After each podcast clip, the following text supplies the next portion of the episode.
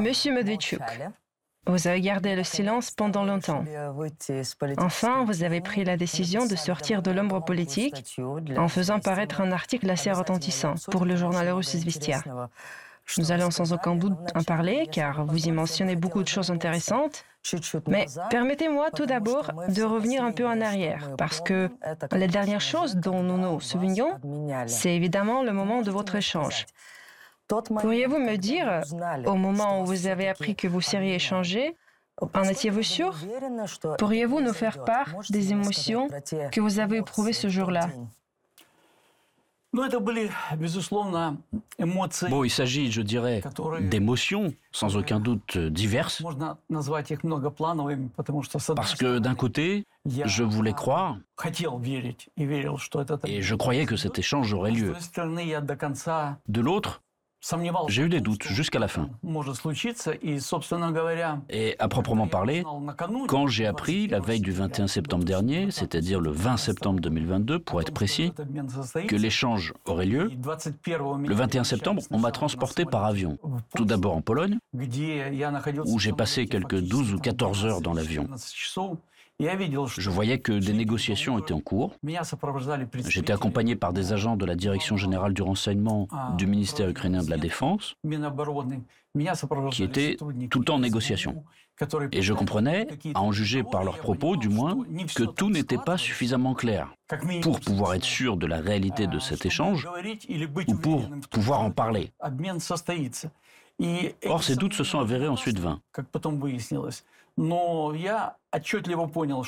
J'ai clairement compris que l'échange allait avoir lieu quand, depuis la Pologne, on m'a emmené à Ankara, toujours par avion.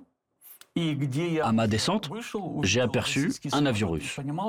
Et là, j'ai compris que l'échange allait vraiment avoir lieu. Bien évidemment, le fait que l'échange ait eu lieu, c'est grâce aux autorités de la Fédération de Russie qui ont fait ce geste pour moi et pour ma famille, et je les en remercie. J'estime que cette période aura été la période la plus difficile de ma vie et de celle de ma famille. C'est pour cela que je suis reconnaissant de m'avoir fait échapper à ce sort très dur qui m'attendait en Ukraine. Là-bas, sur fond de poursuites pénales illégitimes à mon encontre, sur fond de falsification d'affaires pénales initiées dès 2019-2020, j'aurais écopé de 15 ans de prison, comme on me l'avait promis, et j'y croyais, même s'il n'y avait à cela aucun fondement légal. Bon, d'accord. Vous avez été échangé, vous êtes arrivé ici. Sur quelle base, quel statut avez-vous? Même maintenant, quel papier avez-vous, si je peux vous demander? Eh bien, le statut que j'ai est très intéressant. J'avais et j'ai toujours le statut de citoyen ukrainien. Et j'ai même un passeport ukrainien, un passeport intérieur. Et d'abord, depuis quelque temps, vous le savez, Zelensky, qui s'est fixé pour objectif de m'éliminer en tant que politicien d'opposition et de se battre contre moi jusqu'au bout, a ordonné de poursuivre les affaires judiciaires, les enquêtes et les procès sur mes affaires pénales. Elles sont donc en cours. Et mes avocats défendent mes intérêts en Ukraine. Deuxièmement, il a pris la voie de la déraison totale, et je dirais même de la folie. C'est-à-dire qu'il m'a privé de ma citoyenneté au motif que l'on me soupçonnait d'avoir la citoyenneté russe. Je n'ai jamais eu la citoyenneté russe. J'en avais pas besoin car je suis un homme politique ukrainien. Je l'étais et je le demeure aujourd'hui. Loin de fuir ou de me rendre, j'ai poursuivi le combat. Assigné à résidence, puis libéré à la suite de l'échange, j'ai continué à me battre. Et donc ces trois mois, que vous avez qualifiés au début de notre entretien de long silence, eh bien, ce n'est pas tout à fait du silence. C'est un travail systémique, disons la pierre angulaire des efforts indispensables pour aider non seulement les Ukrainiens, mais aussi défendre les intérêts des citoyens ukrainiens et russes dans la situation actuelle. Compte tenu des hostilités, compte tenu des milliers de morts, compte tenu de la destruction des infrastructures. et compte tenu de la guerre qui fait rage en Ukraine. Et ce n'est pas une guerre qui est menée pour l'Ukraine, mais pour les intérêts des Occidentaux, des Américains, des Britanniques et de beaucoup d'autres pays qui règlent leurs comptes avec la Russie. Et qui ont fait de l'Ukraine une sorte de terrain de manœuvre, ce qu'a déjà réalisé le pouvoir de Zelensky, un polygone militaire pour affronter la Russie. Par conséquent, j'ai passé tous ces mois à remettre sur pied, à constituer une équipe. Beaucoup de gens sont venus de Kiev, beaucoup d'autres sont en dehors de l'Ukraine aujourd'hui, notamment en Russie, en Europe, en Turquie. Ils sont prêts à poursuivre la lutte et ils sont prêts à élever davantage la voix. C'est ce que je dis dans mon article concernant la situation telle qu'elle est, où je prouve qu'il faut faire entendre la voix d'une autre Ukraine en Russie, en Ukraine et en Occident. Cette autre Ukraine, elle existe. L'unité nationale que Zelensky prétend représenter n'est qu'une unité tirée de ses manches. C'est une unité qui tient au bout des baïonnettes. Représentant l'Ukraine aujourd'hui, Zelensky affirme que le peuple ukrainien est uni dans son hystérie anti-russe et sa russophobie d'homme des cavernes. Ce n'est pas vrai. En dehors de cette anti-Russie, il existe aujourd'hui en Ukraine des gens qui ont peur d'en parler en public, mais qui n'ont jamais soutenu la nature et le contenu actuel des relations entre l'Ukraine et la Russie. Ils sont ukrainiens tout comme moi. Et on m'a privé de la nationalité. Et je pense que c'est une violation directe de la Constitution. Je ne suis pas le seul. On ne peut priver un citoyen ukrainien de sa citoyenneté que s'il en fait la demande de son gré. Cela va à l'encontre de la Constitution. Cela contredit également la Convention internationale qui interdit de le faire si cela rend la personne apatride, avec ce statut précis. L'Ukraine avait adhéré à cette Convention internationale. Et malgré tout, la lutte contre un adversaire politique, la lutte et la répression politique, les poursuites pénales illégales poussent Zelensky en avant, qu'il a pleinement prémédité, prévoyant tout. Incarcéré, détenu pendant six mois dans les geôles du SBU, je suis resté fidèle à mes convictions. Je continue à me battre. Et aujourd'hui, je veux faire en sorte que cette autre Ukraine, la position que certains n'expriment pas et que d'autres ont peur d'exprimer, soit claire partout. En Russie, en Ukraine et en Occident. Qu'on comprenne qu'il y a des gens qui représentent une autre Ukraine. Pas celle de Bandera, une autre Ukraine qui n'a rien à voir avec les déclarations et la politique néo-nazie de Zelensky. Donc, vous avez maintenant constitué une équipe, vous l'avez dit vous-même. Vous avez constitué une équipe, vous prenez une nouvelle Ukraine. Vous dites dans votre article qu'il faut créer un nouveau mouvement pour sauver l'Ukraine. et que vous vous opposez à ce que le pays devienne le théâtre d'une guerre géopolitique. Oui, il y a des gens qui s'opposent à la politique de Zelensky. C'est une autre Ukraine qui a besoin d'être entendue. Elle peut être entendue si elle est représentée, si sa voix est entendue. Si les gens qui y croient, qui sont prêts à agir dans cette direction, peuvent s'unir et dire non. Oui, nous avons quitté l'Ukraine, mais nous sommes ukrainiens. Et nous voulons réfléchir à l'avenir. Pas à l'avenir, comme vous l'avez formulé dans votre question, de la Nouvelle-Ukraine, mais à celui des Ukrainiens. Et je propose aujourd'hui de s'interroger non pas sur ce que sera l'avenir de l'Ukraine, parce qu'aujourd'hui il n'y a pas d'Ukraine. Cet État n'existe pas. Je suis spécialiste en droit constitutionnel. La Constitution stipule que l'Ukraine est un État indépendant, souverain, démocratique, un état de droit et social. Aucune de ces exigences ne correspond au statut qu'a l'Ukraine aujourd'hui. Elle a cessé d'être indépendante et souveraine parce que depuis 2014, elle est complètement sous le contrôle extérieur de l'Occident, des États-Unis et de la Grande-Bretagne. Aujourd'hui, elle n'est ni un État social, ni un État de droit, en raison de ce qui se passe dans le pays. Quand des médias sont fermés illégalement, sans qu'une décision de justice ou l'ordre constitutionnel ne le prévoit explicitement. Quand ceux qui expriment un point de vue différent sont éliminés. En fait, cet État n'existe pas. L'économie a été détruite. La chute du PIB est aujourd'hui de plus de 30%. Je vais vous citer un exemple. Quand il y a eu la crise mondiale de 2008-2009, le PIB a connu une baisse de 14% et il a été rétabli jusqu'en 2013. Et jusqu'en 2019-2021, on n'a pas réussi à revenir au niveau de 2013. Il n'y a donc pas d'économie. La baisse du taux de production est de 70%. Aujourd'hui, le taux de chômage est de 35%. En fait, le taux de pénurie de personnel s'élève à 5,6 millions d'emplois. Aujourd'hui, nous observons une baisse de l'agriculture et de l'industrie, une hausse des prix. Tout cela montre qu'aucun programme social ne peut être mis en œuvre aujourd'hui. Je vais vous citer un exemple pour que les gens et nos téléspectateurs comprennent. Aujourd'hui, la pension de retraite minimale est de 57 dollars et le minimum vital est de 70 dollars.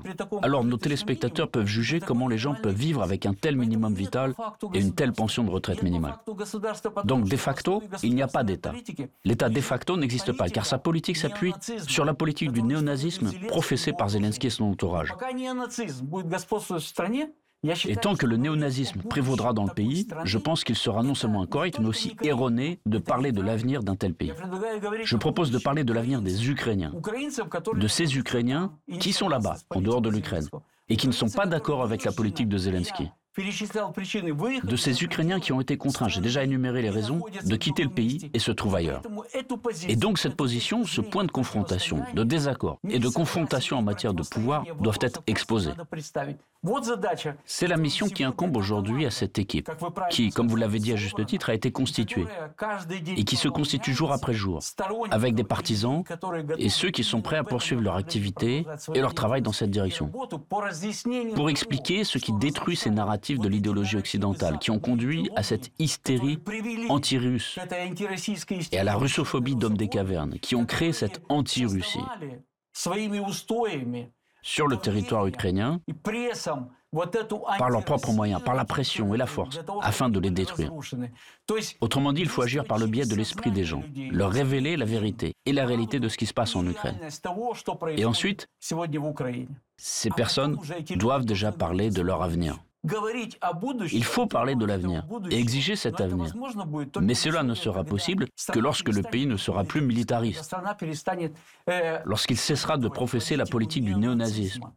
Car dans les conditions actuelles, il ne peut y avoir d'Ukraine à l'avenir. C'est un scénario irréaliste. Il ne peut pas non plus y avoir, si cette politique se poursuit, ce que Zelensky fait aujourd'hui, à savoir organiser et tenter de dresser tout l'Occident contre la Russie en faisant de l'Ukraine un champ de bataille, dans l'intérêt de l'Occident. Parce que la guerre en Ukraine aujourd'hui n'est pas menée pour l'Ukraine.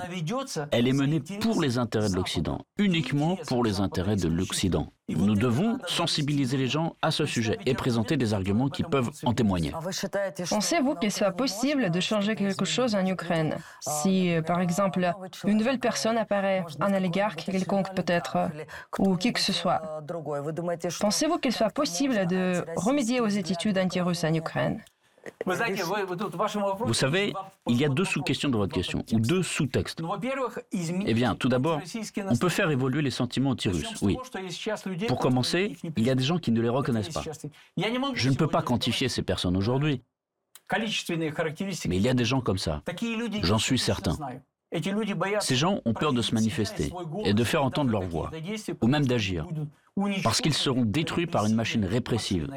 Ce rouleau compresseur de l'arbitraire qui a annihilé aujourd'hui les notions de démocratie et d'état de droit. Il n'y a pas de tribunaux, rien. Il n'y a que les ordres de Zelensky et de son entourage criminel qui s'en occupent aujourd'hui. Cela peut évoluer si vous faites un effort et clarifier les choses pour ces gens-là. Alors regardez, prenons un exemple. Une personne a quitté l'Ukraine et est partie en Russie. Eh bien, quelle est sa vision? Ne considère-t-elle pas la Russie comme un agresseur? Non. Qui plus est, jusqu'au 24 février, selon les données officielles, il y avait environ 2,5 millions d'Ukrainiens en Russie qui faisaient leurs études ou qui travaillaient. Ont-ils quitté la Russie à l'appel de Zelensky Sont-ils retournés en Ukraine? Peut-être que certains sont rentrés, mais ce sont des cas isolés. Et tous les autres sont restés en Russie. Et combien de millions de personnes sont revenues après le 24 février Comment ça Elles ont été contraintes de quitter leur pays. Moi, j'ai dû quitter le pays aussi. Pourquoi devrais-je renoncer à mon pays Le pays où mes parents sont enterrés. Ce pays qui signifie beaucoup pour moi. Oui, je suis né sur le territoire de la Fédération de Russie, dans la région de Krasnoyarsk, mais lorsque j'allais à l'école primaire, ma famille a déménagé et a vécu ensuite en Ukraine, et c'est devenu mon pays. Et j'ai fait beaucoup pour ce pays pendant que j'étais dans la fonction publique et quand je faisais de la politique. Je ne me considère pas comme un ennemi du peuple ukrainien. Si j'étais un ennemi, je n'aurais pas été élu au Parlement. Or, j'ai été élu au Parlement quatre fois au cours de toute cette période. J'ai été député du peuple de quatre législatures. Donc, cela peut être fait. C'est ce qui s'est produit depuis 2014, cette politique de création d'une anti-Russie, d'attisement de la situation avec l'hystérie anti-russe et la russophobie d'hommes des cavernes. Il faut briser cela. Cela peut être brisé, et j'en suis sûr. Et lorsque vous dites, et je parle là du deuxième sous-texte de votre... Mais en revenant au premier sous-texte, je peux vous dire ce qui suit. Quand vous dites, mais voilà, il y aura un oligarque qui sera élu, ainsi de suite. On peut lire qui que ce soit s'il s'agit d'un État. Et comme je l'ai déjà expliqué en donnant des arguments en ce sens, aujourd'hui, l'Ukraine n'existe pas en tant qu'État. Et donc, quelles pourraient être les élections en Ukraine? Oui, il peut organiser une élection, mais il va immédiatement se nommer président, puis nommer des députés, des noms concrets figurant sur la liste, ceux qui lui obéiront au doigt et à l'œil, et ne réfléchiront pas à ce qu'il dit. Et surtout, ne jugeront pas ce qu'il fait. Tout cela est possible, mais ce n'est pas une élection. Oui, aujourd'hui, une partie de notre groupe parlementaire, et j'en parle avec grand regret, est passée du côté de ce que je considère comme l'ennemi, du côté de Zelensky. Mais cela ne signifie pas qu'il faille baisser les bras. Et comme vous pouvez le voir, je n'ai pas baissé les bras, moi. Il faudrait peut-être que je m'apaise, compte tenu de l'histoire de ma vie et de tout le reste. Mais je ne vais pas baisser les bras. Je crois que c'est possible. Et je pense non seulement que c'est possible, mais qu'il faut faire un tel effort. Et qu'au bout du compte, ça doit être accompli. Et en ce qui concerne votre nouveau mouvement, dont vous parlez dans votre article, nous en discuterons plus tard, des commentaires des médias occidentaux à cet égard. Comment, selon vous, l'Ukraine peut-elle sortir de cette situation? Regardez, c'est un nouveau mouvement politique dans la société. C'est un mouvement qui doit démontrer que Zelensky, pour le dire poliment, a tort. Parce que quand il dit avoir un monolithe derrière son dos, qui est le peuple ukrainien, et que ce peuple pense comme lui, et qu'il pense que la Russie doit être détruite, et que l'Occident doit l'aider, moi je réponds, ce n'est pas le cas. C'est mon avis à moi.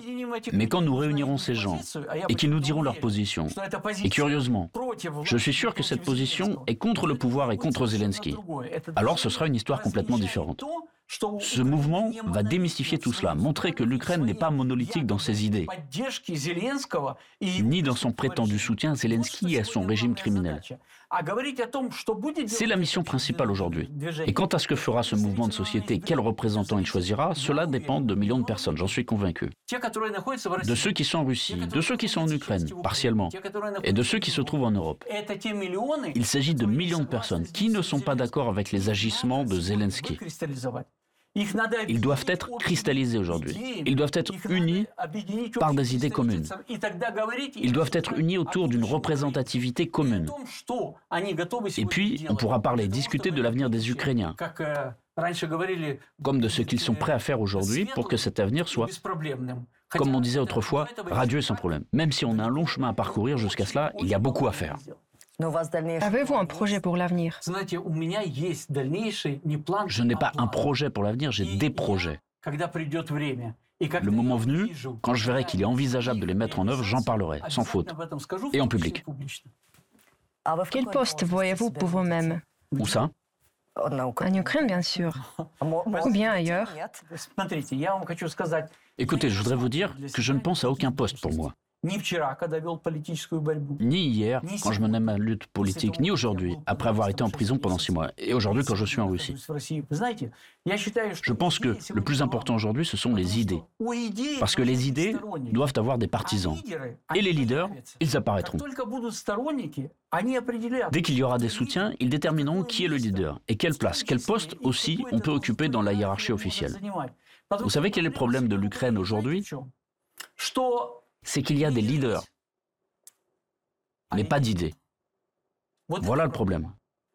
C'est le problème qu'il faut résoudre pour les Ukrainiens quand nous parlons de leur avenir. Et après, qu'est-ce que fera l'opposition ensuite Avoir une idée ne suffit pas. Comment faut-il agir Je vous ai donné un exemple. Il y a des gens en Ukraine, mais il n'y a pas d'idée. Nous avons une idée. Cela veut dire qu'il y aura des leaders, il y aura des actions, nous devons les entreprendre. Et comment nous allons faire? Vous verrez tout cela. Mais il ne fait aucun doute que nous allons le faire. Du moins, nous allons essayer de le faire. L'article dans les Izvestia, c'est le premier pas? Oui, c'est le premier. Le premier pas. Sans aucun doute. Curieusement, les médias occidentaux ont vu dans votre article le chantage nucléaire exercé par la Russie envers l'Europe et les États-Unis. Est-ce le cas? Vous voyez, c'est ce qui intéresse le plus l'Occident. Et c'est très précieux, à mon avis, qu'il l'ait entendu. Car c'est aussi mon point de vue. Je crois qu'il faut aujourd'hui avancer sur la voie de la détente. Et cette détente, elle est possible si les intérêts, y compris ceux de la Russie et de tous les autres pays, sont pris en compte leurs intérêts, y compris dans le domaine de la sécurité, ou bien poursuivre une politique d'escalade des tensions qui pourrait donner lieu à une guerre mondiale. Comment pourrait-on appeler ça autrement, alors que la quasi-totalité des 30 pays membres de l'OTAN, y compris ceux qui veulent accéder à ce rang distingué, accordent une aide en armement, en matériel, en fournissant ce matériel sur le terrain de manœuvre que l'Occident, les États-Unis et le Royaume-Uni louent à Zelensky. Et curieusement, ce terrain s'appelle l'Ukraine aujourd'hui. Et curieusement, des actions s'y déroulent. Comment peut-on encore qualifier cela Et c'est pour ça que j'en parle. Tout ça peut se terminer aujourd'hui, y compris par un conflit nucléaire. On ne peut pas l'exclure. Étant donné que l'Occident est aujourd'hui docile entre les mains de Zelensky, face à ces appels, qui leur racontent déjà comment amener les pays, les pays des leaders occidentaux, à l'appauvrissement, chose qu'il a d'ailleurs faite en Ukraine, et que c'est lui, aujourd'hui, qui inspire, entre guillemets, l'Occident à entrer en guerre contre la Russie, à détruire la Russie, ces pays-là doivent comprendre à quoi cela peut mener. Ce n'était donc pas une mention faite au hasard. C'est mon point de vue, et je l'ai exprimé ouvertement. Et ce n'est pas la seule chose qui a attiré leur attention. Ils ont aussi noté que Medvedchuk a parlé d'une autre Ukraine. Et c'est très important, surtout dans le cadre des discussions en Ukraine. On entend dire, voilà, ce Medvedchuk, il commence à parler d'un gouvernement en exil, un peu comme vous avez formulé la question. Un gouvernement en exil, ce n'est pas un problème. Un gouvernement en exil, même s'il a déjà été créé, même s'il est créé un jour, ou s'il a été créé historiquement, il reste toujours en exil. La question n'est pas là. La question aujourd'hui est de détruire l'idéologie de Zelensky qui croit fondamentalement que l'Ukraine est un monolithe et que tout le monde le soutient, que tout le monde soutient la guerre, et que personne ne veut la paix, et que personne ne veut un avenir différent pour les Ukrainiens. Or nous, nous croyons qu'il y a des gens comme ça, que ce sont des Ukrainiens aussi, et ils ont aussi le droit de vote. Ils peuvent parler et ils ont le droit d'être entendus.